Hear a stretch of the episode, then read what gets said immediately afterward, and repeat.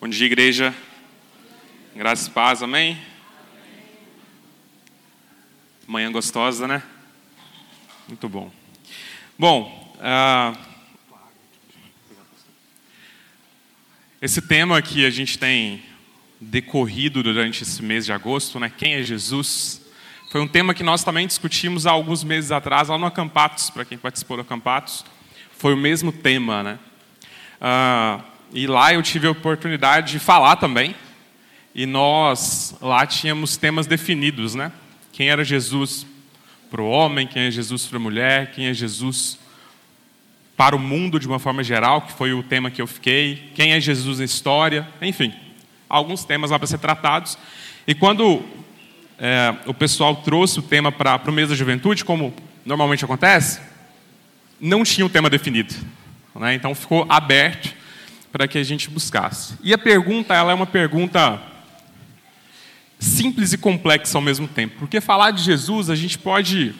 E o Gustavo falou isso com maestria aqui na semana passada, no domingo da semana passada. Existem várias respostas acerca de quem é Jesus.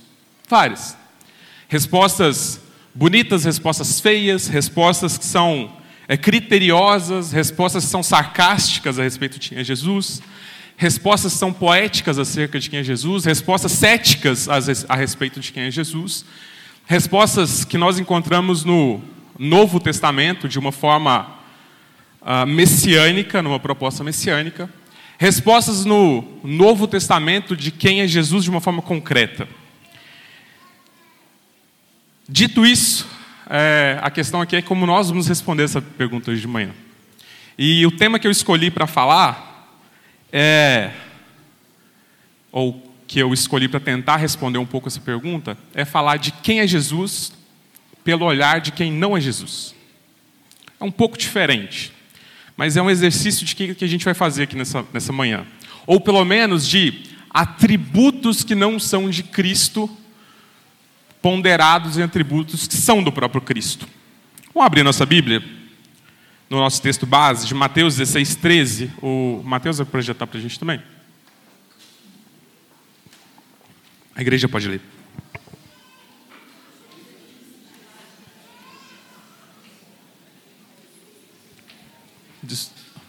Tudo bem aí, gente? A igreja pode ler. Vamos lá, eu vou começar com vocês.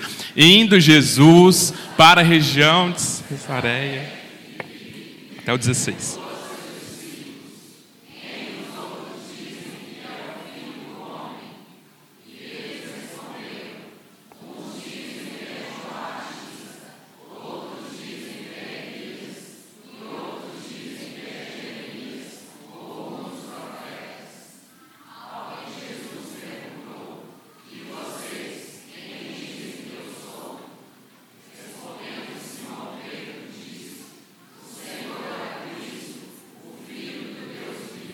Amém. Vamos orar. Pai, nós lemos a tua palavra nessa manhã. Nós sabemos, ó Pai, da tua realidade no nosso meio. Nós te pedimos, ó Pai, que a sua presença nesse momento continue sendo leve e que o Senhor venha falando ao nosso coração. Pai, nós consagramos tudo o que já aconteceu aqui e tudo o que acontecerá. Em teu nome que nós louvamos e te adoramos. Amém. Desde esse momento onde os, Jesus pergunta para os discípulos quem as pessoas dizem que ele é, já existia uma desconstrução de quem era a pessoa do próprio Cristo. Seja uma desconstrução porque eles não sabiam quem Jesus era, realmente especulava-se, né? É, Dava-se outros nomes para Cristo, profetas, enfim.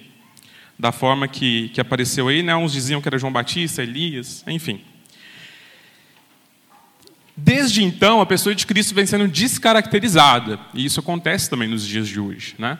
E hoje, a força, na verdade, ela é um pouco uh, mais disseminada, vamos dizer assim, para desconstruir a pessoa de quem é Cristo.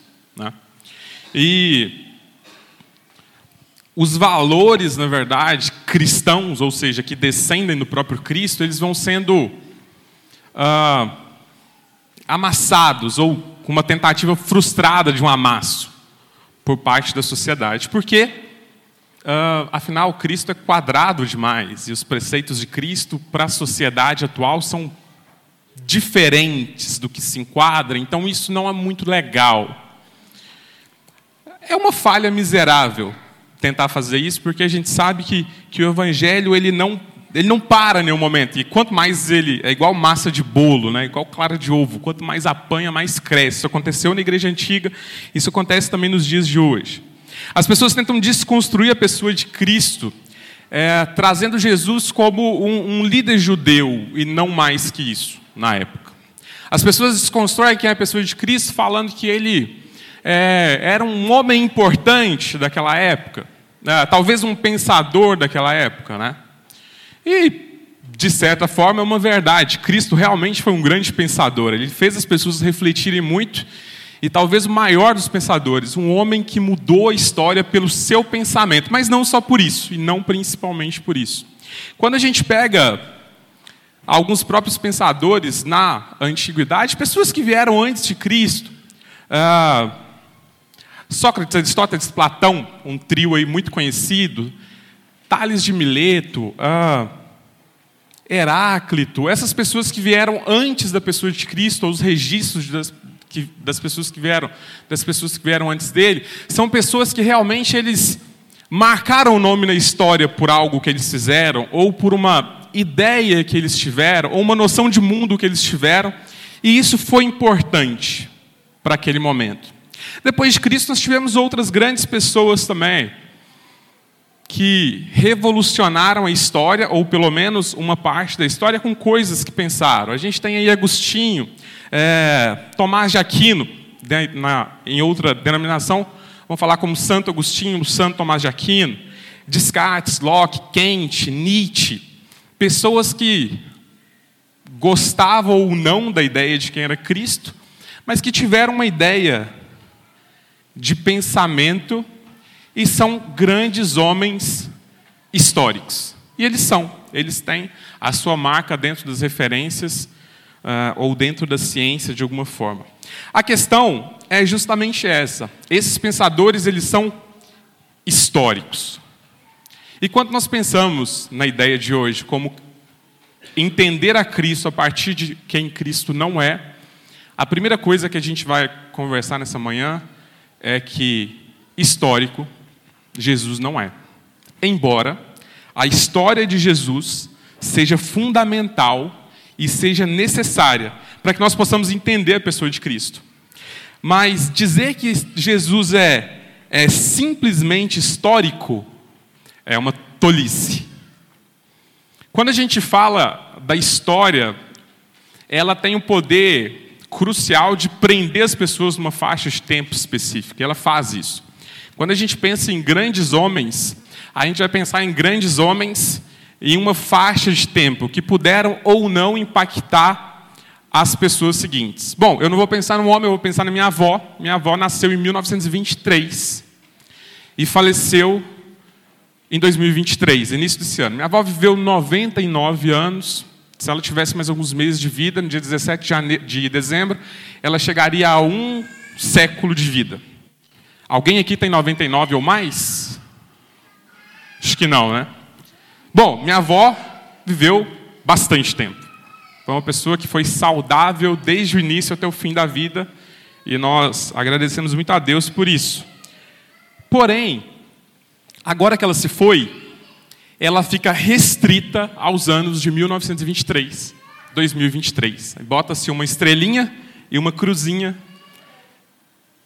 E para nós, familiares, ainda fica o legado do que ela aprendeu, do que ela ensinou. Talvez, eu sou neto, talvez os meus filhos ainda vão saber quem era a bisavó deles, e talvez, se assim for muito arragado, os meus netos ainda saberão quem era a tataravó deles. Mas provavelmente daí para lá vai se perder. Minha avó não foi alguém de referência na história, a não ser na nossa própria história, na história da nossa família. Mas com Cristo, e a diferença dele crucial é que ele não funciona dessa forma.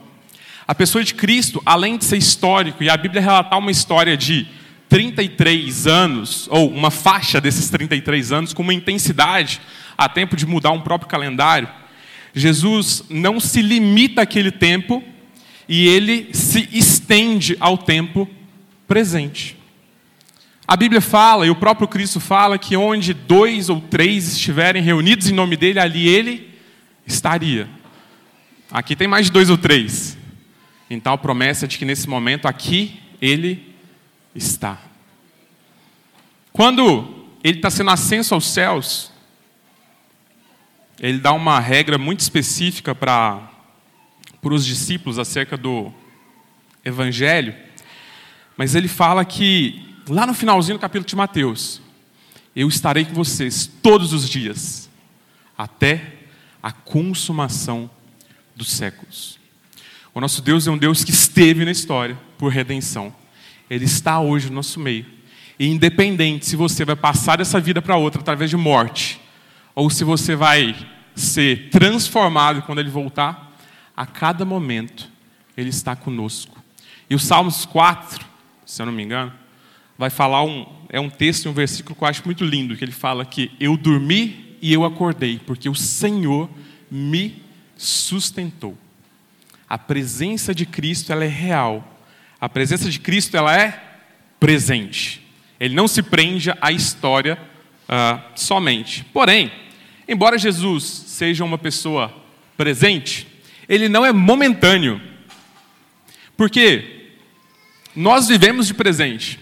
Isso que a gente está falando aqui agora é presente. Quando eu comecei a ministração já é passado e quando eu terminar já é futuro. Então, a ideia de presente é aquilo que nós temos nesse momento, né? Algumas coisas ficam presas na, na, na nossa memória, mas outros eles, eles caminham de uma forma é, que nós vivemos o tempo inteiro, o, aquele momento, o hoje, aquilo com intensidade, né? Ou com uma dita intensidade. Jesus não. Jesus ele é eterno.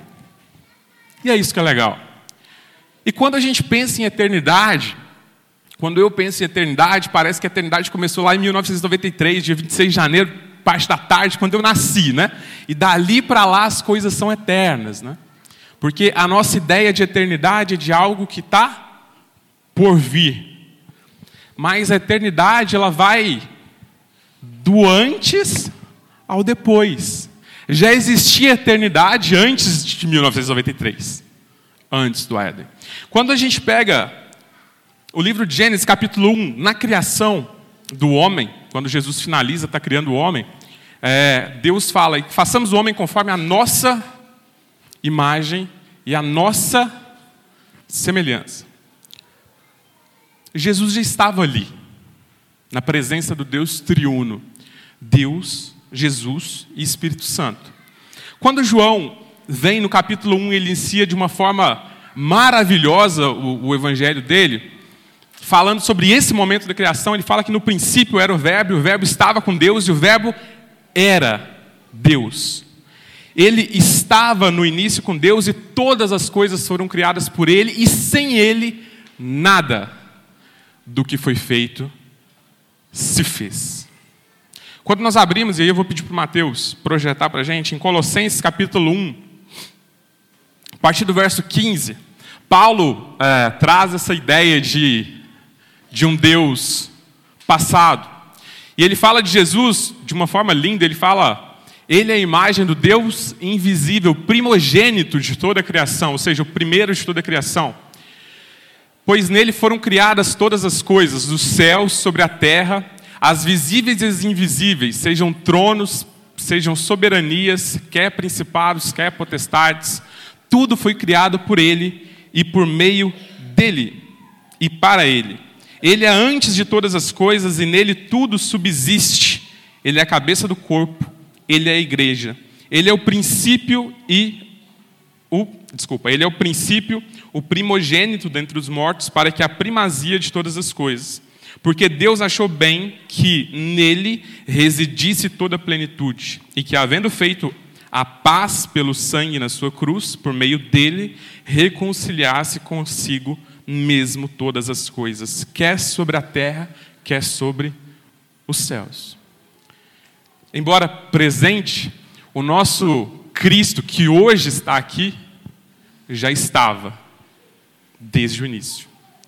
Quando João tem a revelação de Apocalipse lá na ilha de Patmos, Deus fala para ele assim: escreve, João, você vai ver em algum momento da carta, lá no final, capítulo 22, finalzinho da carta, Jesus fala: Eu sou o Alfa e o Ômega, o princípio e o fim, o primeiro e o último. Então, hoje, se a gente fosse responder quem seria Jesus, Jesus, ele é atemporal. Talvez não é quem é ele, mas um atributo dele, que é incomunicável. Jesus é atemporal.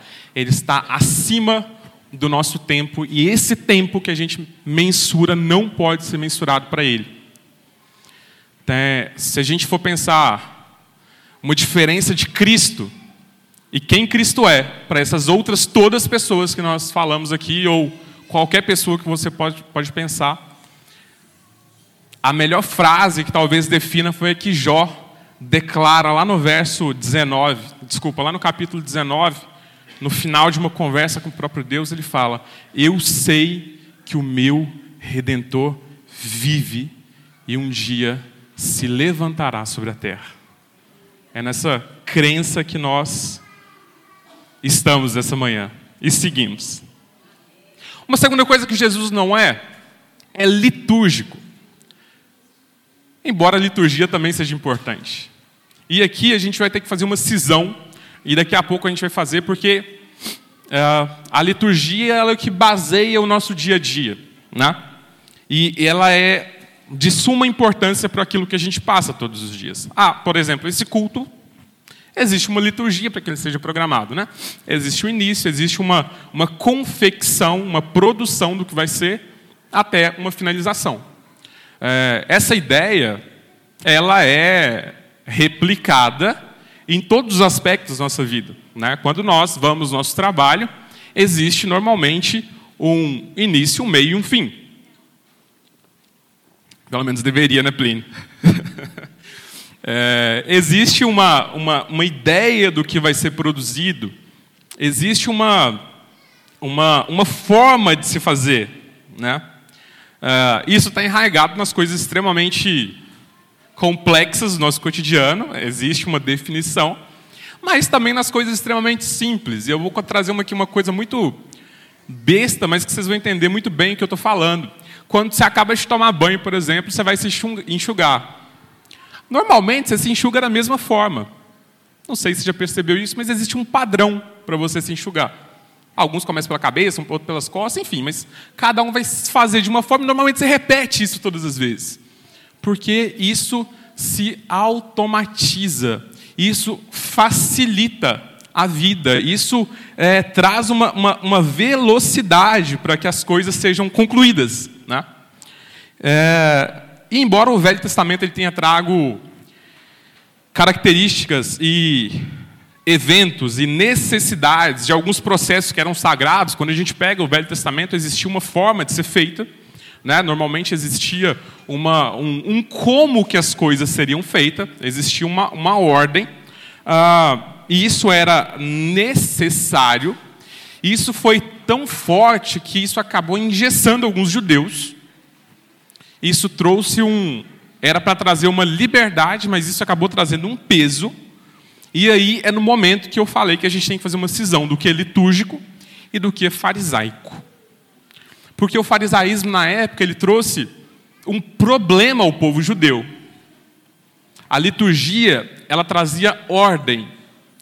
E o engessamento da liturgia, ela trouxe é, um problema. E isso para nós cristãos, para nós que estamos aqui de domingo a domingo, né? Para nós que estamos na igreja desde a nossa infância, para nós que acabamos de nos converter, né? isso é muito difícil, porque uh, o farisaísmo, ou a religiosidade, para trazer para o nosso contexto de hoje, ser religioso, ou ter religião e religiosidade, é, se segue numa linha muito tênue. Uh, e uma vez que você cai nessa, nessa ideia do que é religiosidade, sair disso é muito complicado. É quase que uma areia movediça, é quase que um atoleiro e que você não consegue se livrar pela sua própria força.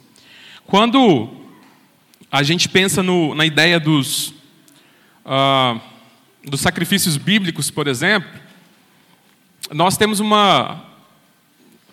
A gente tem, tem, tem muito o que. Desculpa, eu precisava falar uma outra coisa antes. Quando a gente.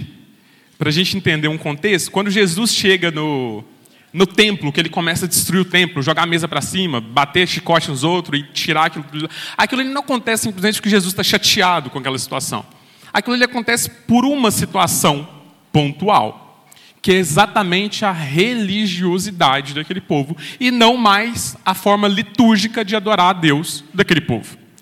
Quando a gente pega os sacrifícios no Velho Testamento, por exemplo, principalmente nos Velhos Testamentos, começando do Éden, o sacrifício de Cristo, quando, quando Deus vai dar ali o direcionamento para Eva, para Adão e para a serpente. Quando Deus chega e ele fala para Eva que ela e a serpente, que a, o, a descendência dela seria quem esmagaria a cabeça da serpente. Ali, quando Jesus é pregado pela primeira vez em toda a Bíblia, quando a ideia da redenção não é criada, ela é só revelada ao homem, porque ela já foi criada desde de antemão. É, desde ali, as entregas são planejadas, ok, se olha, usar aquele termo bom. As entregas elas são programadas, existe um processo da entrega do sacrifício. Quando Abraão vai entre... quando Deus solicita que Abraão sacrifique Isaac, Abraão não, Deus não fala para Abraão e ele já vira para o menino e passa o cutelo no pescoço dele. Não funciona assim. Existe uma, uma construção, uma ideia, uma programação, um processo sacrificial para que eu entregue o melhor. Quando as pessoas do Velho Testamento eles saíam de suas casas para ofertar, para entregar uma oferta de sacrifício, ou uma oferta de expiação, elas não, não chegavam e pegavam qualquer animal e levavam para o sumo sacerdote. Não. Naquela época, esses animais eram cuidados. Então, pegava-se o primogênito, pegava o cordeiro sem defeito, pegava o animalzinho mais bonito, que não tinha nenhum problema. E esse animal não era criado longe, ele era criado em família. Então ele era trago para próximo das crianças. Esse animal crescia, ele se desenvolvia, ele engordava, criava-se um afeto. É quase igual o cachorro de vocês hoje. É como se Jesus pedisse para vocês sacrificarem o cachorro de vocês hoje. É tipo isso. Traz para perto, cria-se um ânimo, cria-se um amor, um apego, e então esse animal é feito de sacrifício. E esse sacrifício é agradável a Deus. O que acontece nesse momento no, no, no Novo Testamento, essa, o que a, briga de Jesus e, e a, aquela ira que ele sente naquele momento é que esse processo não é mais seguido. Não é mais. As pessoas agora vêm na porta do templo e compram um passarinho e levam lá para dentro e matam o passarinho. O processo não existe. As pessoas nesse momento, elas ah, embora a liturgia seja boa, porque é uma forma de se fazer, as pessoas trocam isso por uma religiosidade extremamente barata, sucateada, e elas não cumprem mais o objetivo que elas deveriam cumprir. Quando Paulo fala aos Romanos, e lá no capítulo 12, ele pede que seja você um sacrifício vivo, santo e agradável, e que isso seja o nosso culto racional. Ou seja, existe uma racionalidade no processo. O processo de entrega do sacrifício, o processo de entrega daquilo que é feito no nosso coração, ele precisa ser com é, um direcionamento daquilo que vai ser feito. Uh, e esse processo de racionalidade que era naquele momento apregoado aos judeus e por isso eles conseguiam entregar um, um, naquele momento do Velho Testamento, tá, por favor. Por isso que eles conseguiam dar um direcionamento é, daquela oferta que ela era aceita, diferente desse momento, onde Cristo quebra o templo. Né? Ah, Jesus não é litúrgico, ou Jesus não é religioso. Jesus é espontâneo. E não confunda o que eu estou falando e falar assim, ah, então comprar era espontâneo lá na porta. Não é isso. Jesus é espontâneo quando ele pede para que nós façamos coisas que são uh, diferentes. Por exemplo, vamos pensar nos próprios fariseus. Quando eles faziam longas orações de palavras repetidas nas esquinas para que todo mundo ouvisse e entendesse o qual bom eles eram, porque vestiam bonitas roupas, porque a retórica era boa, porque falavam, ah, não sei, né, a, a língua que de repente eles usavam, mas falava de uma forma eloquente. Jesus condena e chama para uma intimidade. Jesus fala assim: não façam isso. Pelo contrário, tranquem a porta de vocês, vai no seu quarto, ora e pede a Deus que em secreto vai responder as palavras do seu coração. Quando Jesus está passando ali pelo templo, que tem uma mulher jogando duas moedas no gasofilácio, por exemplo, é um momento que também chama a atenção no próprio Cristo. Não pela quantidade, mas pela qualidade. Porque naquela época, era muito comum que os judeus é, entregassem um grande volume de dinheiro, cestos, eu não sei como que eles carregavam dinheiro naquela época, né? Hoje a gente faz pix. É, mas naquela época não era assim, né? Os dízimos eram tragos até realmente o templo.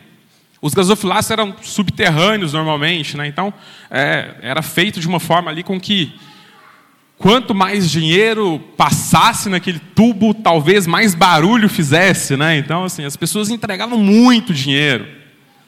E quando aquela mulher entrega duas moedas e pense na sua, sua cabeça agora, duas moedas batendo nas latinhas assim, até cair lá no fundo, é muito diferente uma pessoa que entrega muito, mas aquele sacrifício ou aquela entrega, ela foi aprovada por Jesus, porque ela entregou tudo o que ela tinha e não aquilo que sobrava.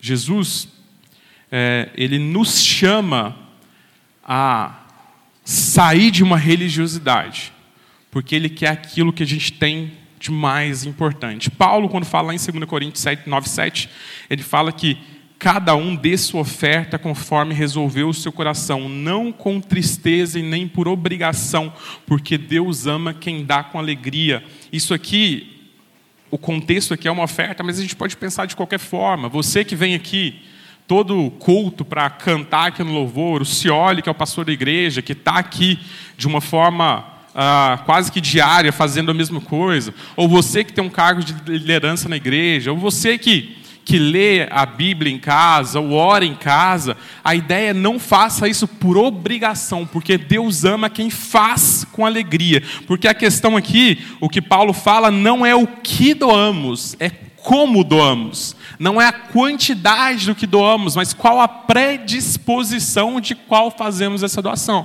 ou essa entrega, ou esse movimento, ou essa, a, essa ideia. Então, uh, Deus, ele ele recebe com pouca maestria essas coisas feitas. Deus não precisa do que você entrega para Ele. Entendam isso. Deus é autossuficiente nele mesmo. Ele não precisa de nós. Então, se você for fazer alguma coisa para Ele, faça com dedicação. Dedicação. Dedicação. Embora Ele não precise, Ele peça que nós façamos. Isso é um outro detalhe. Ah, bom, então, Deus não é. Ah, Deixa eu pegar aqui que eu esqueci, gente.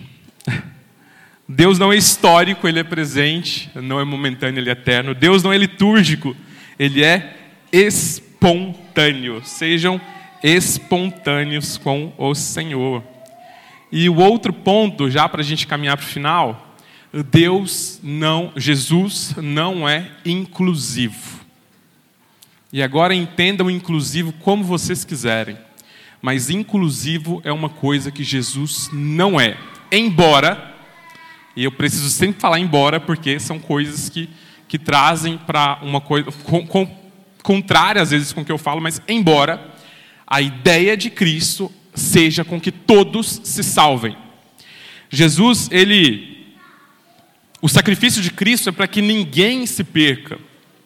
O amor de Cristo é tão grande que a única forma que, com que João conseguiu uh, trazer isso para o papel era falar que ele nos amou de tal maneira, não, não, não consegue-se, em palavras, escrever uma intensidade para esse amor. Uh, mesmo assim, Jesus não é inclusivo. E o problema é que não está em Jesus. O problema aqui está na moral atual da inclusividade. Porque é óbvio que Jesus quer que todos estejam juntos. O problema é que as pessoas, elas querem estar junto de Cristo da forma que elas estão. E água e óleo não se misturam, irmãos. Isaías vai falar que o seu pecado é a única coisa que faz separação entre você e o seu Deus. É, um encontro com o próprio Cristo, ele exige um, uma mudança de vida. Um sacrifício que ele tem que ser feito diariamente, porque às vezes as lutas são tão grandes. Existem pessoas que se convertem a Cristo e instantaneamente largam algumas coisas. Instantaneamente. Glória a Deus por isso. Tem pessoas que vão se converter a Cristo e vão ter que lutar diariamente, durante uma vida inteira, contra alguma coisa. E elas são salvas por Cristo, por isso. Não por nós, por Ele. E quando nós falamos de inclusividade, aqui eu quero quebrar alguma coisa. Eu sei que a gente pensa muito em questões homoafetivas, né? Quando a gente fala de inclusão, hoje a gente está muito nesse movimento, uh, nesse movimento específico, mas não é sobre isso só. É um pouco mais fundo que isso. Porque a ideia de que Deus ama o pecador e não ama o pecado se aplica em todos os pecados, e a gente precisa entender isso. É para a questão da homossexualidade, mas é para você que mente também. É para você que vê pornografia. É para você que tem problema com seu vizinho. A Bíblia é, é dura em relação a isso. Paulo chega a falar que os glutoneiros não herdarão o reino dos céus, ou seja, é para você que come demais. Quando a gente quando a gente tira a balança do peso do pecado, porque uh, socialmente a gente gosta de rotular alguns pecados como maiores que os outros, a gente falha nisso miseravelmente. A gente olha para o irmãozinho e acha que o irmãozinho é pior que o nosso. É, talvez o pecado dele tenha consequências diferentes, diferentes do meu, humanamente falando, mas espiritualmente é do mesmo tamanho. Se você adultera e você mente, o peso para Cristo é exatamente o mesmo. Irmãos, Jesus é muito categórico quanto a isso. Ele fala: antes de falar do cisco no olho do seu irmão, tira a trava do seu. Tira a trava do seu. E dentro da igreja, não vou falar da nossa igreja, aqui não acontece isso, né? A gente tem uma mania de olhar para o outro e achar que o passo do outro é mais seco que o nosso. Aqui a ideia não é de mais verde, é mais seco que o nosso. Isso se enquadra a qualquer aspecto da nossa vida. Seja na sua vida matrimonial, seja na sua relação com seus filhos, seja na sua relação com a escola, seja quando você só nega imposto no seu trabalho, é a mesma coisa. É a mesma coisa. O pecado para Jesus é o mesmo. Esse pecado, independente de qual for, faz separação entre você e o seu Deus. Jesus, quando Pedro pega a moeda sobre a questão do imposto, Jesus fala para ele: dê a César o que é de César, e dê a Deus o que é de Deus. Se a gente fosse contextualizar a fala, entreguem ao mundo o que precisa ser do mundo, mas entreguem a Deus o que é de Deus. Que seja o seu culto racional, que seja a sua vontade, a sua intenção atrelada àquilo que é do próprio Cristo. Jesus não é inclusivo. Jesus é exclusivo. A igreja de Cristo não é uma igreja inclusiva. A igreja de Cristo é uma igreja exclusiva. Porque nós somos exclusivos para Ele. Ele é exclusivo para nós. Quando nós chegarmos diante dele, alguns vão ser separados, independente das obras que, que essas pessoas tenham feito. Jesus é exclusivo para nós, porque Ele nos amou primeiro. É porque, por graça e misericórdia, Ele nos resgatou um dia. E se nós pudermos falar quem Jesus é, é em uma palavra, Jesus é amável. Porque se não fosse por isso, irmãos, nós não estaríamos aqui. Não estaríamos aqui.